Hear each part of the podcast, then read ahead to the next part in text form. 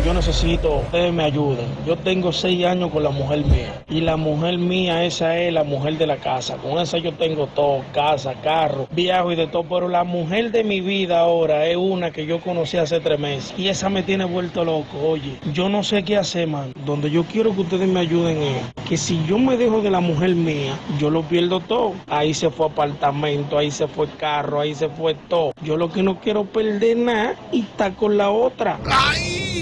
Yo tengo cianuro aquí en casa, que le dé que le dé un año, gotica por gotica de cianuro. Ey, no, no, no, muchacho, mira, bandido. Ese tipo lo que está en divareo, en divareo, porque como él piensa desbaratar su hogar, donde tiene apartamento y carro, Ajá. y está bien montado y toda la vaina, por una chapeadora. No, hombre, no, llévatelo lo Ay, ay, ay, ay, ay, ay, ay, ay.